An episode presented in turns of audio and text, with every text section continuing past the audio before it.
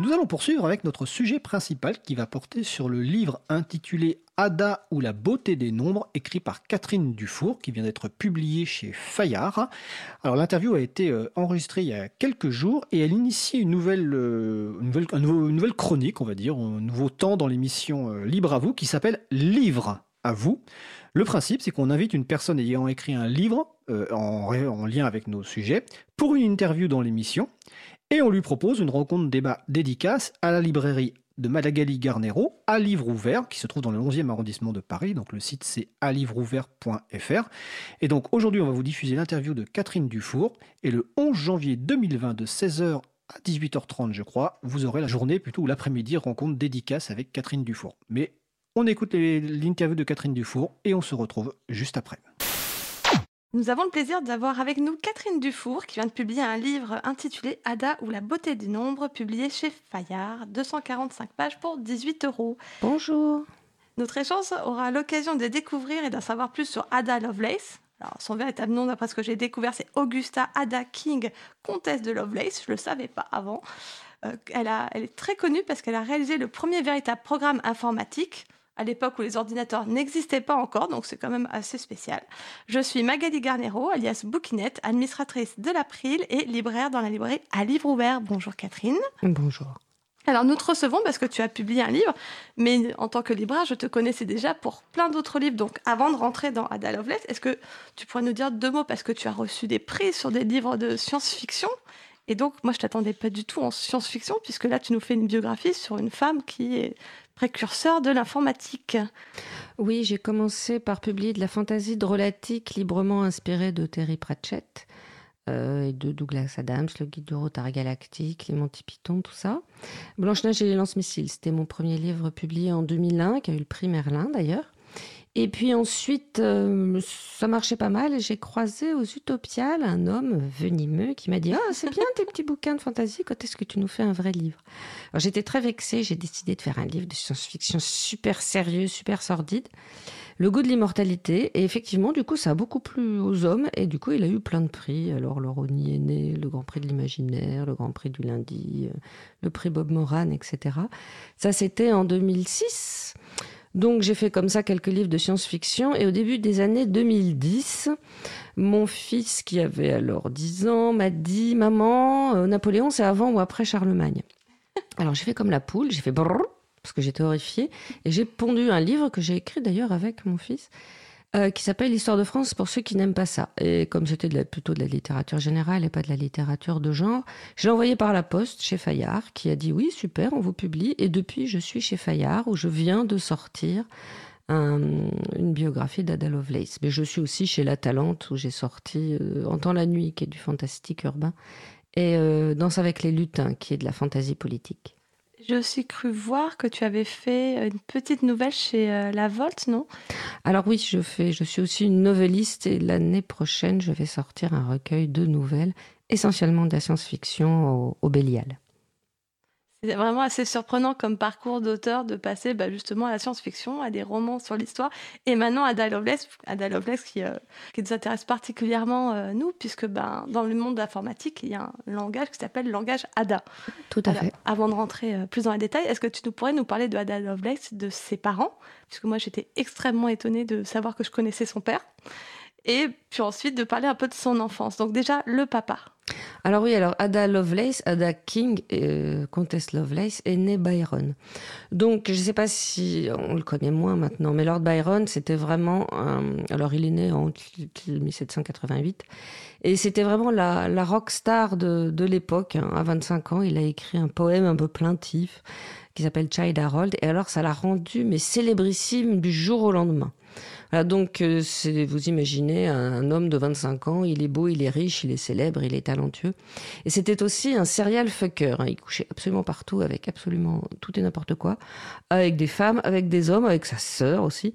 Et euh, dans l'Angleterre qui commençait à devenir puritaine, hein, Victoria était pas loin, c'était un scandale croissant. Et le scandale à l'époque, euh, le Count, c'est-à-dire le, Twitter de l'époque, quand c'est un terme anglais qui veut dire non, tu ne peux pas faire ça. le camp anglais commençait à s'intéresser de près aux mœurs de Lord Byron. Et c'était comme sur Twitter. Vous pouviez vous prendre une shitstorm, sauf qu'à l'époque, quand vous étiez par exemple soupçonné d'homosexualité, la foule se jetait sur vous et vous barbouillait de purin et vous clouait au, au pilori. Vous risquiez vraiment d'être lynché. Donc pour allumer un contre-feu, Byron, il a fait comme Michael Jackson, il s'est marié avec euh, une jeune femme de bon lieu. Euh, donc cette jeune femme, il l'a choisie parmi les riches héritières. Elle s'appelait Annabella Milbank. Elle était très sérieuse, très pieuse et très mathématicienne. Il la surnommait la princesse des parallélogrammes. Donc ils se sont mariés, lui il l'a épousée un peu contraint et forcé, il était à l'époque fou amoureux de sa demi-sœur et de quelques enfants de cœur. Euh, ça n'a pas, le mariage n'a pas fonctionné une seule seconde. Byron était absolument odieux. En plus, il était ruiné. Il avait les huissiers aux fesses. Du coup, euh, il prenait de l'opium il buvait comme un, comme un tas de sable. Ça le rendait irritable. Bref, au bout d'un an, euh, Annabella Byron a accouché d'une petite fille qu'elle a prénommée Augusta Ada. Et elle a sauté dans sa valise et elle est rentrée chez ses parents. Et Ada n'a donc jamais vu son père, qui a quitté l'Angleterre très très peu de temps après et qui n'est jamais revenu euh, en Angleterre. Il est allé mourir en Grèce à Missolonghi. Il est devenu une figure extrêmement célèbre de poète maudit, c'est un des poètes les plus célèbres de l'Angleterre, sachant que l'Angleterre a très rapidement jeté un voile pudique sur ses exploits sexuels pour ne garder que la beauté de sa poésie. Donc Ada, elle a grandi comme ça avec une mère euh, célibataire, euh, un peu traumatisée par le, traitement qu'elle avait subi, elle a reporté malheureusement ce traumatisme sur sa fille. De toute façon, à l'époque, euh, être un enfant était sordide. Hein, au début du 19e siècle, c'était ce qu'on appelait la pédagogie noire. Vous le retrouverez dans Les Malheurs de Sophie. Globalement, on estimait que la douceur et la tendresse, c'était pas bon pour les enfants. Et puis, on estimait aussi que l'eau, c'était pas bon, hein, ni à boire, ni pour se laver. On estimait aussi que pour les enfants, il fallait pas de soleil, il fallait pas d'activité physique, il fallait pas de lait légumes, il fallait pas de fruits. Donc les, les, gamins, ils étaient carencés, ils arrivaient à l'âge adulte dans un état de santé déplorable. La seule chance d'Ada, c'est que sa mère était quand même une vraie lettrée et que du coup, elle a hum, offert à sa fille une éducation assez poussée en tout, surtout en sciences et surtout pas en poésie. Étonnant. Étonnant, non. Donc Ada Lovelace, elle est arrivée à 17 ans euh, avec des problèmes de santé qui n'ont absolument jamais quitté, dû à son éducation épouvantable, et puis dû au fait qu'il n'y avait pas de vaccin. Donc elle a attrapé la rougeole à 13 ans. Ça, l'a mis deux ans sur le flanc. Elle a chopé avec une des conséquences de la rougeole, qui est une encéphalopathie. Bref, elle n'a jamais eu la santé. Elle est arrivée à 17 ans et puis on l'a, on a fait comme pour toute jeune fille de, bonne famille.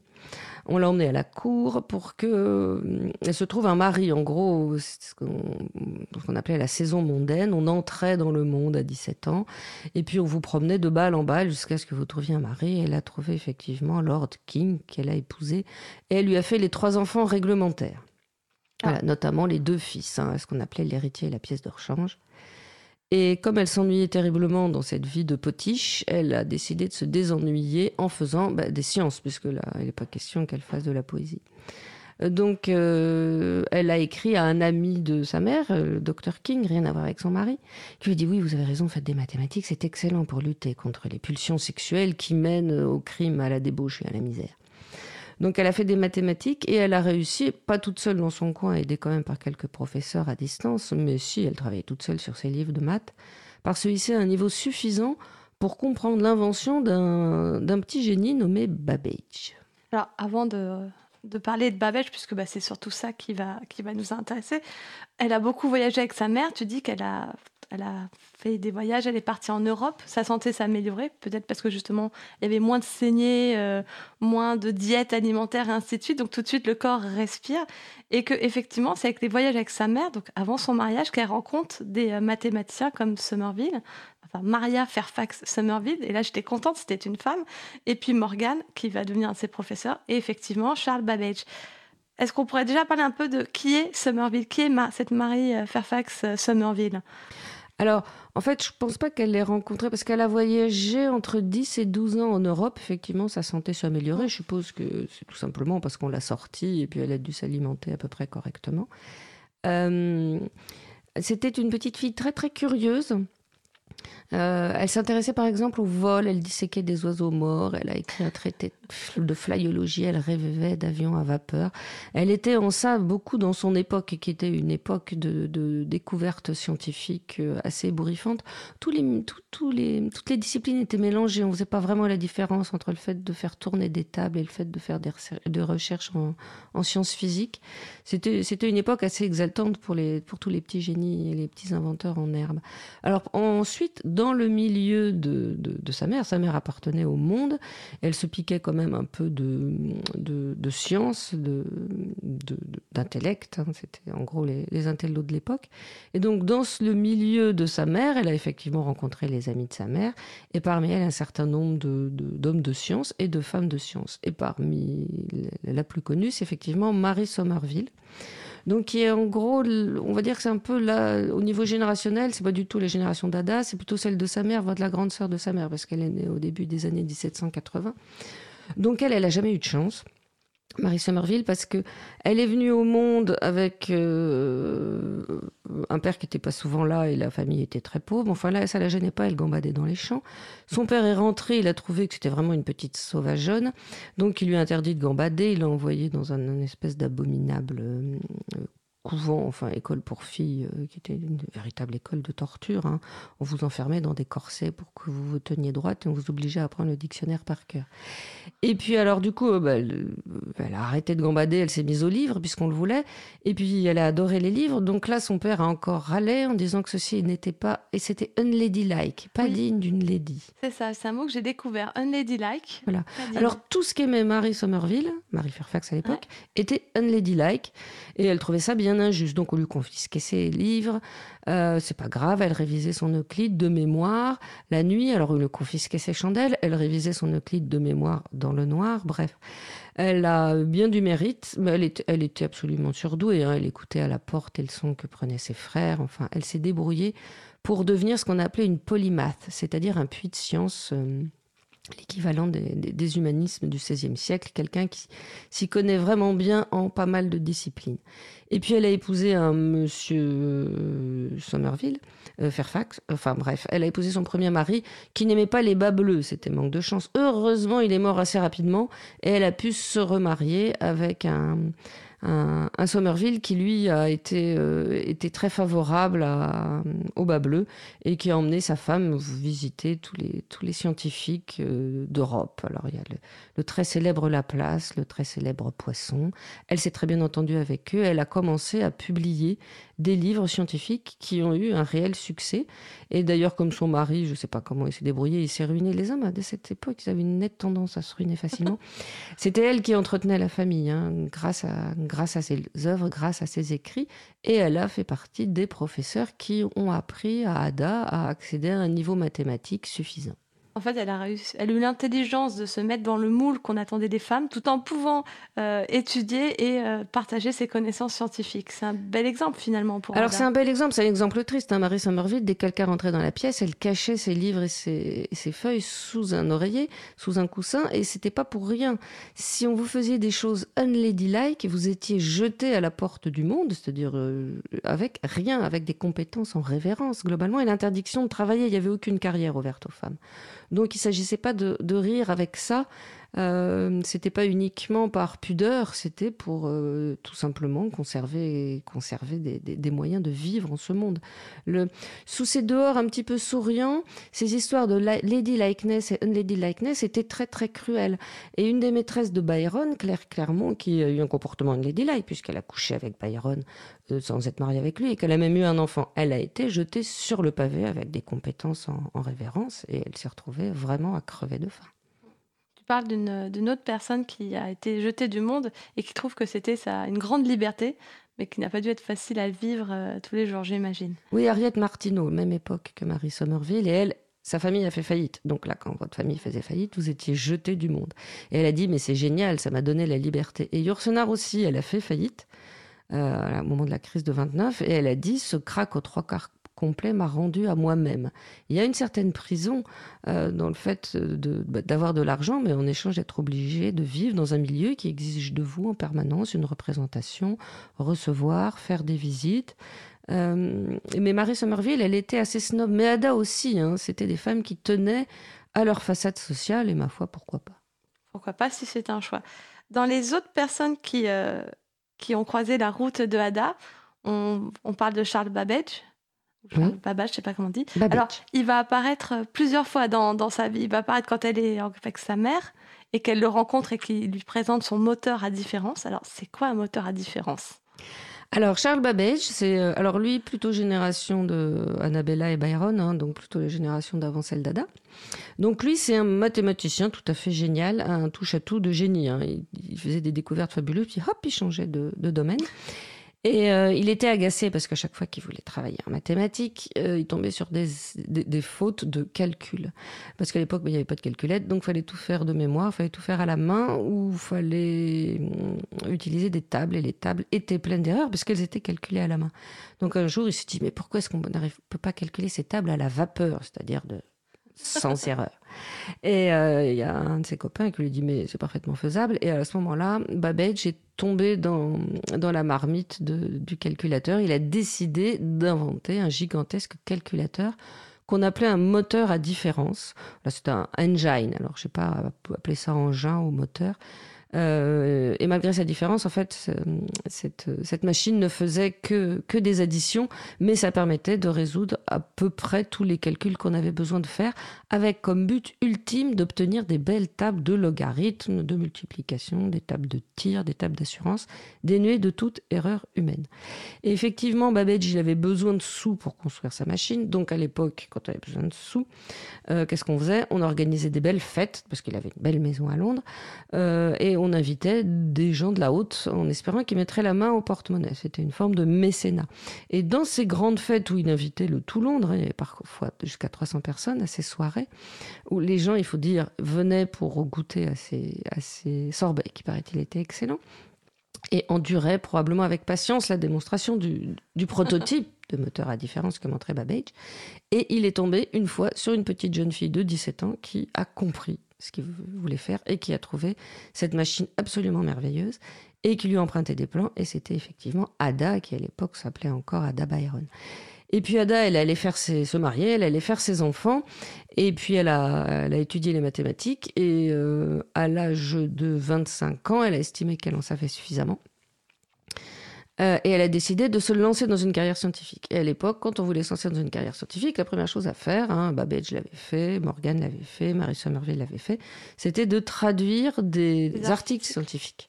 Parce que les scientifiques, ils publiaient dans tous les pays. Globalement, la langue véhiculaire scientifique, c'était le français, mais enfin, tout le monde ne pliait pas forcément en français. Donc, euh, c'était de bon goût de traduire l'article de, de quelqu'un d'autre dans une langue ou dans une autre. Hein. Ada, elle parlait très couramment, au moins l'allemand et le français. Donc on commençait par ça. Et euh, Babbage était allé donner une conférence sur son moteur euh, en Italie et il y avait un ingénieur italien, Menabrea, qui a écouté la conférence. Et il a trouvé la conférence très intéressante et il a fait un article sur le moteur à différence en français. Et euh, Babbage a dit à Ada, bah, si vous voulez commencer, commencez par là, vous me traduisez cet article en anglais. Elle l'a fait, elle l'a rendu à Babbage. Il lui a dit, vous n'avez pas mis une seule note alors que vous connaissez très bien mon, moteur Et euh, là, Ada a dit, ah, mais, mais, mais, bien sûr. Et elle a rendu un, article qui faisait trois fois le volume de l'article initial avec ses notes dedans, qui est paru dans une revue anglaise prestigieuse. Et c'est ce qui nous reste comme trace du travail euh, scientifique d'Ada. C'est vraiment l'acmé de sa carrière, puisque après elle est morte euh, très vite. C'est l'acmé de sa carrière, c'est ce fameux Sketch of the Analytical Engine. C'était pas sur le moteur à différence d'ailleurs, c'était sur le moteur suivant. Parce qu'une fois qu'il a eu l'idée de son moteur à différence, Babbage, il s'est dit oui, mais quand même, euh, la différence, ça fait vraiment trop, trop 1830. Euh, on était en 34. Maintenant, on va plutôt faire un moteur analytique. Un moteur analytique était un moteur qui était censé euh, résoudre absolument toutes les équations.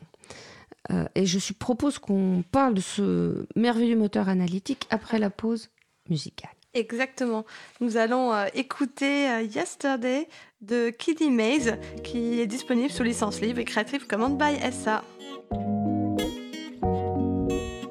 Cause commune 93.1 Yesterday is not today.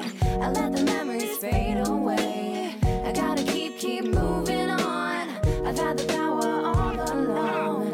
Yesterday is not today.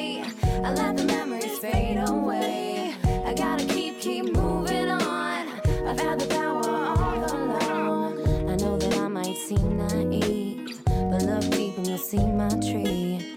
I've been learning every day, been working hard with little play. And thanks for all the negativity. See, that's why I don't watch TV. I thought that you cared about me, but now I see you said you loved me. I disagree.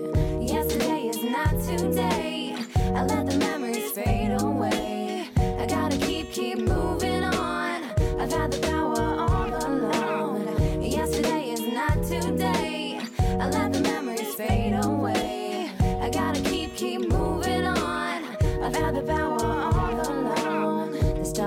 before we see. I was that before I was me. I'm pulsing lonely in my field of gray. Digital bearings program my day. Unfold my mirror, see on through. Discuss it all in terms of you. Bleeding hands reveal my love. I'm seeking all the meanings from above. Yesterday is not today. I let the memories fade away.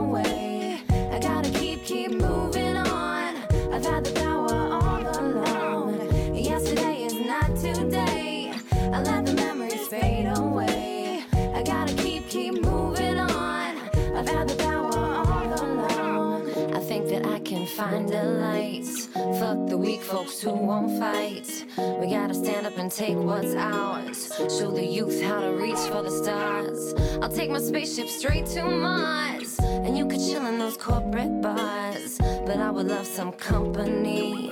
So, how's about you joining me? In fact, you could steer, baby. Then bring the others and we will all be free. Cause if I'm secluded, then you're alone. I'm slowly torn from my throne. Wasted visions of purity. Salvation isn't found in the majority. Collect my values in my purse. I bore my soul with each new verse. Yesterday is not today. I let the memories fade away. I gotta keep, keep moving on. I've had the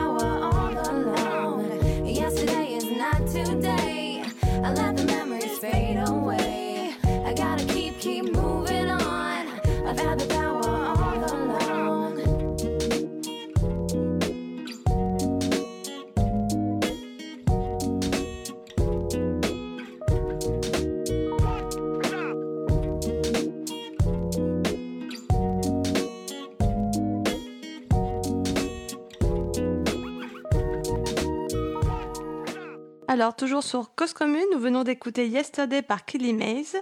Vous retrouverez les références sur le site de l'April, april.org, et sur le site de la radio causecommune.fm. Vous écoutez toujours l'émission Libre à vous sur Radio Cause Commune 93.1 en Ile-de-France et partout ailleurs sur le site causecommune.fm. Donc, tu parlais du euh, moteur analytique, du calculateur analytique. Voilà, après avoir fait son moteur à différence, Babbage a décidé de faire un moteur analytique qui, lui, ne se contenterait pas de faire des additions, des soustractions, etc., mais pourrait résoudre toutes les équations. Génial. C'est génial. Euh, alors, gros spoiler, hein, il a jamais réussi à le construire. D'abord parce que la machine devait faire 25 000 pièces, qui n'est pas rien à usiner. Ensuite parce que comme c'était un, un savant fou, euh, il n'arrêtait pas de modifier ses plans. Autant dire que le pauvre ingénieur qui devait usiner ses pièces avait vraiment les cheveux qui fumaient.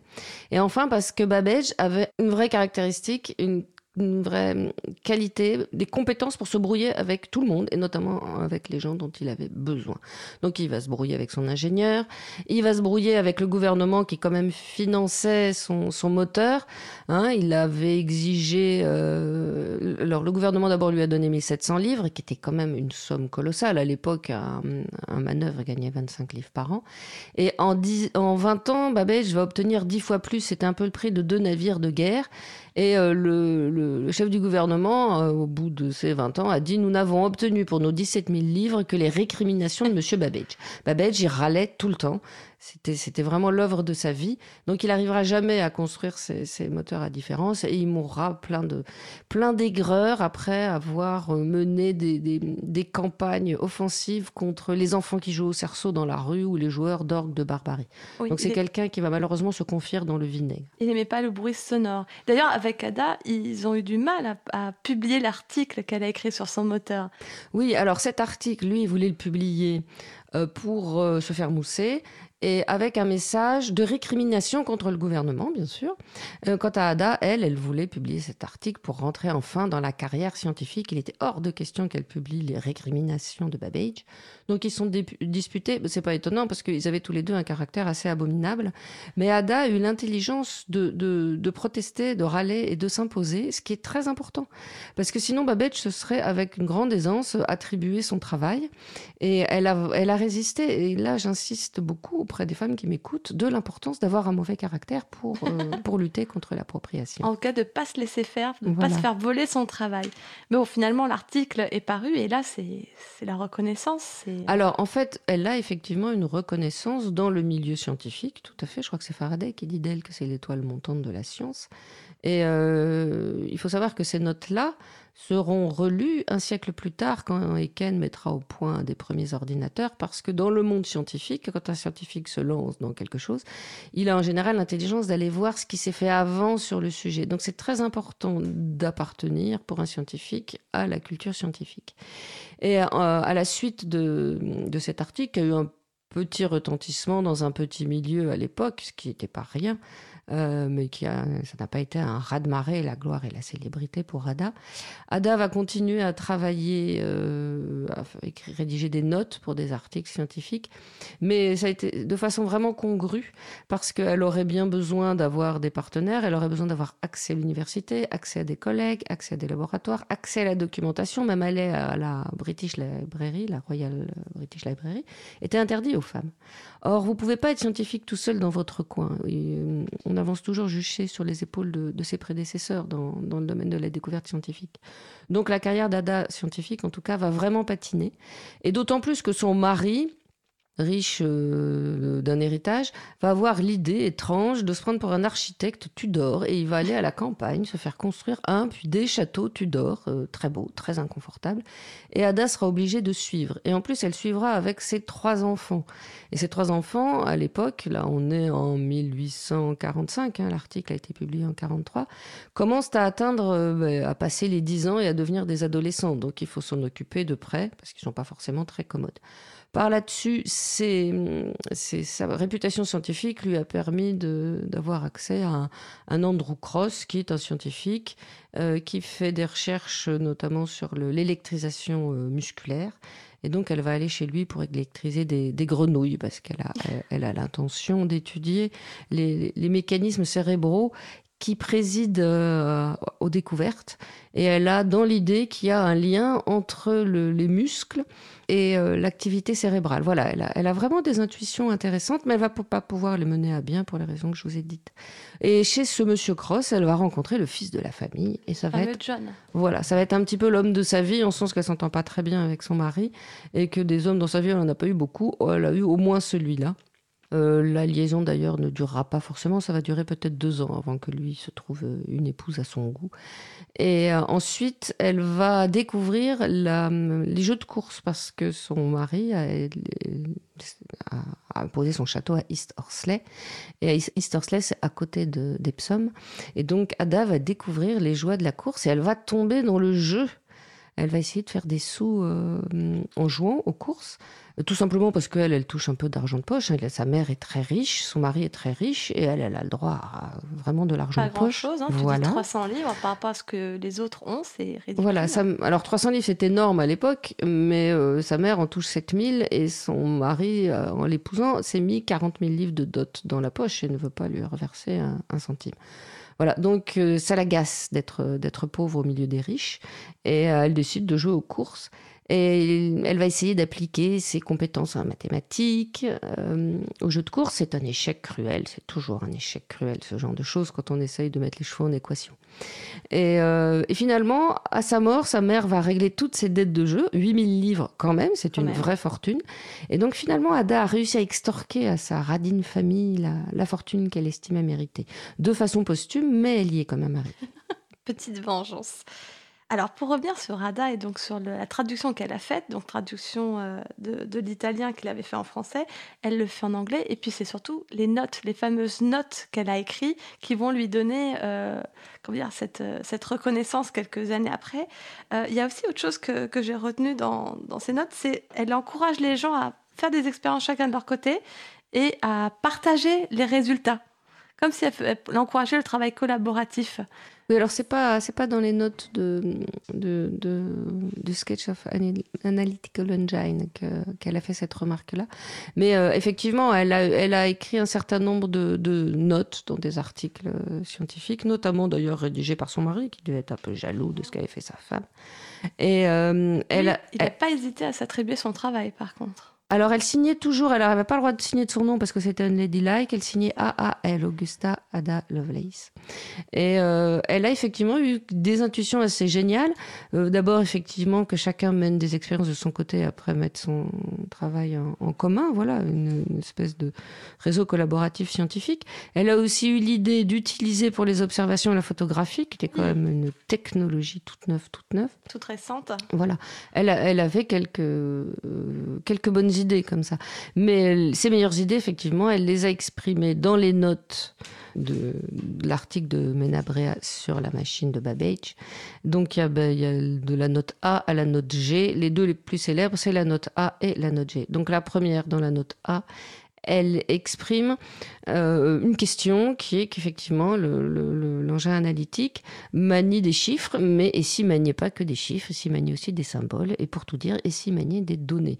Autant Babbage était rivé sur la volonté d'obtenir des tables de logarithmes sans erreur, autant Ada, elle a fait le saut conceptuel que n'a pas fait Babbage, elle a imaginé une machine maniant des données, des mots, des langages, des musiques. Donc là, elle, a, elle avait vraiment 100 ans d'avance. Euh, elle a eu l'intuition de l'informatique. Et euh, dans la note G, elle a mis son intuition au propre. Elle a pris à bras le corps un problème mathématique que je peux expliquer maintenant parce qu'on n'y comprendrait rien, qui s'appelle les, les, chiffres de, Ber, de, Bernoulli. De, les nombres de Bernoulli. Et euh, elle a rédigé la suite d'instructions qu'il faudrait donner à la machine analytique pour obtenir le résultat. Et ce faisant, elle a écrit le, le, premier programme au monde, sachant que des, à l'époque, ils appelaient ça des diagrammes. Des diagrammes, Babel en avait déjà rédigé pour ces différentes machines. Hein. Et puis, il avait lui-même repiqué cette idée de carte perforée à, aux machines à tisser jacquard. Hein. Et puis, le calculateur, c'était déjà une idée de Pascal et de Leibniz. Mais souvent, c'est ça, hein, une invention. C'est quand même le mix de, plusieurs cerveaux sur plusieurs années, voire plusieurs siècles, et puis ça finit par arriver à maturité. Mais Ada, dans la note G, elle a euh, inventé la première boucle itérative de, de données, et c'est en ça qu'elle a été précurseur.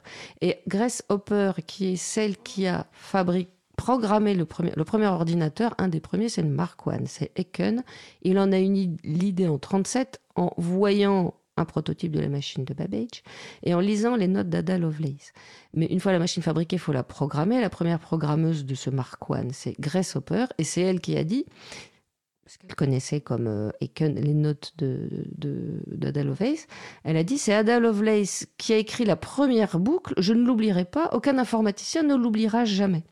Et comme tous ces, deux-là, ils travaillaient pendant la guerre pour l'US Navy, en 78, quand le département de justice américain a décidé de se doter d'un langage un peu cohérent, parce que les langages avaient tendance à foisonner, euh, c'est un informaticien de l'US Navy qui a proposé comme nom de langage ADA, parce qu'il se souvenait justement de cette époque. Les informaticiens n'ont jamais oublié ADA finalement. Mais par contre, elle était très oubliée du grand public.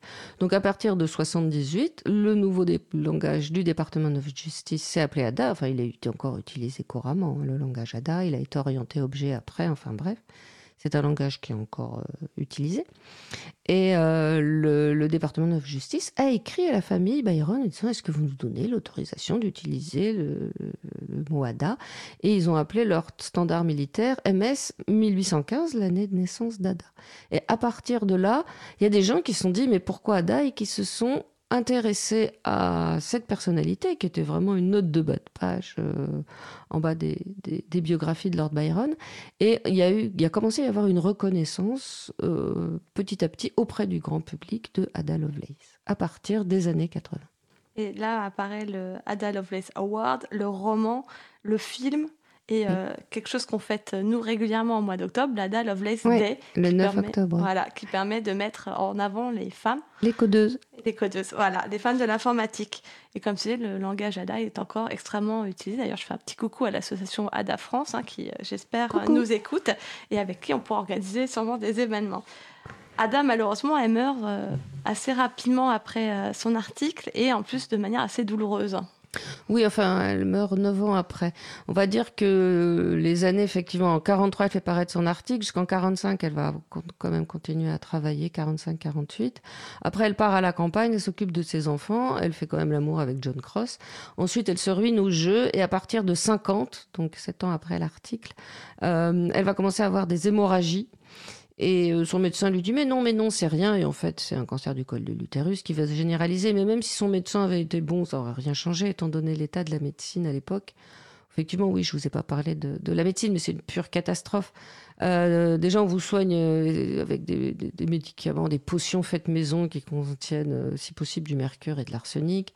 On vous saigne, on vous purge, et quand vraiment ça va pas, on vous bourre d'opium. Alors, les Anglais, ils prenaient de l'opium à toute heure du jour et de la nuit.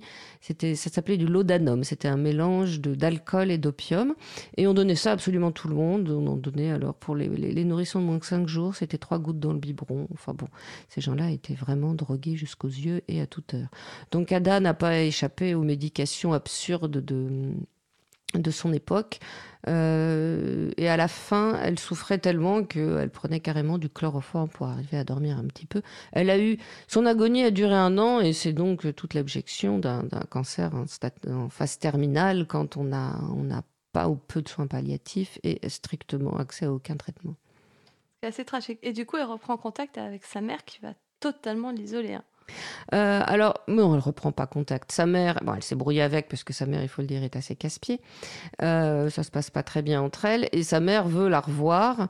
Et euh, Ada, tant qu'elle restera lucide, de, de, de, opposera une fin de non-recevoir. Elle a l'habitude que sa mère soit un petit peu tannante. Et puis, à un moment, elle, a probablement des métastases au cerveau parce qu'elle a un œil euh, qui dit merde à l'autre. Euh, elle, elle, a du mal à, à, parler. Voilà, elle est très, très mal en point. Et sa mère, effectivement, va forcer la porte et puis va venir euh, dans les deux, trois derniers mois assister sa fille sur son lit de mort en faisant les choses à sa façon. C'était une casse-pied, hein, sa mère, Annabella Milbank. Elle a donc mis à la porte tous les gens qui lui plaisaient pas, c'est-à-dire tous les amis de sa fille. Et puis elle y a installé ses, prédicateurs à elle. Mais je pense pas que ça aurait changé grand-chose pour Ada, qui à l'époque était déjà un petit peu au-delà de, de, tout secours. Par contre, euh, sa mère, après sa mort, va faire des choses assez euh, originales et assez bénéfiques. Ça, ça m'a surpris, moi, de voir euh, les bonnes œuvres, la manière dont elle élève ses petits-enfants. Euh. je m'attendais pas à ça pour une femme qui avait l'air assez casse-pied, assez intrusive au début du livre et qui finalement euh, est presque libérée. Je ne sais pas comment expliquer ça. Il y a des mères abusives qui sont des grand-mères charmantes, ne serait-ce que pour emmerder leur fille. euh, effectivement, c'était une femme qui était très, très euh, impliquée, euh, notamment euh, contre le, la une loi scélérate qui était sortie aux États-Unis euh, qui favorisait l'esclavage. Donc, elle va accueillir effectivement des esclaves en fuite. Et euh, elle va beaucoup s'impliquer euh, dans. Alors, ça se faisait beaucoup dans la bonne société, hein, de, faire dans, les bonnes œuvres, mais elle, effectivement, elle avait un côté social très, très accusé, très affirmé, qui effectivement tout à son honneur. De toute façon, euh, n'importe qui a son, ses bons et ses mauvais côtés, aussi bien Ada que sa mère, que Babbage et les autres. Effectivement, je pense qu'elle était certainement meilleure comme, euh, comme militante et comme grand-mère que comme mère ou comme, comme épouse. Alors là, elle est, c'est vraiment pas de sa faute. C'était Lord Byron qui était un époux épouvantable. Alors du coup, ma, ma, ma dernière et petite question, pourquoi Ada Lovelace? Pourquoi cette biographie sur cette femme-là?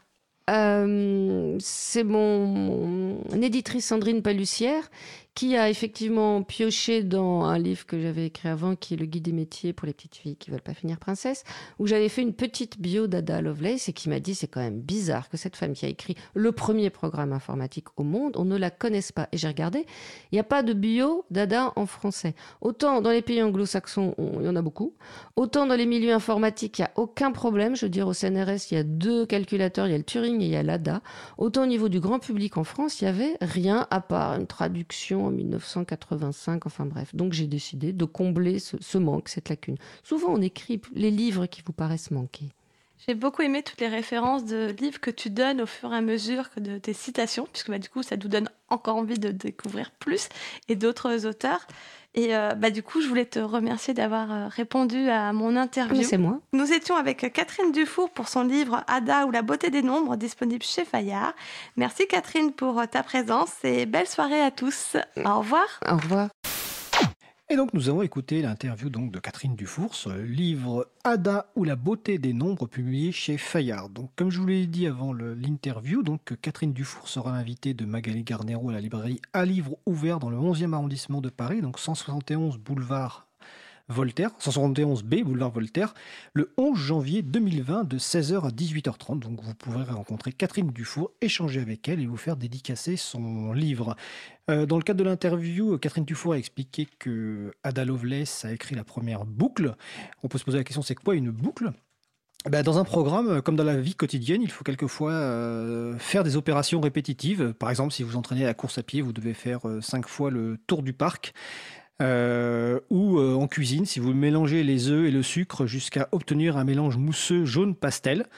Et donc voilà, c'est ça. Donc euh, il faut faire une boucle, c'est une, répétition d'instruction quelque part avec une condition de, fin de, répétition ou de continuation de répétition. Et donc quand la condition de fin est remplie, les, instructions s'arrêtent. Voilà, c'est un petit peu une explication succincte de ce que c'est qu'une boucle.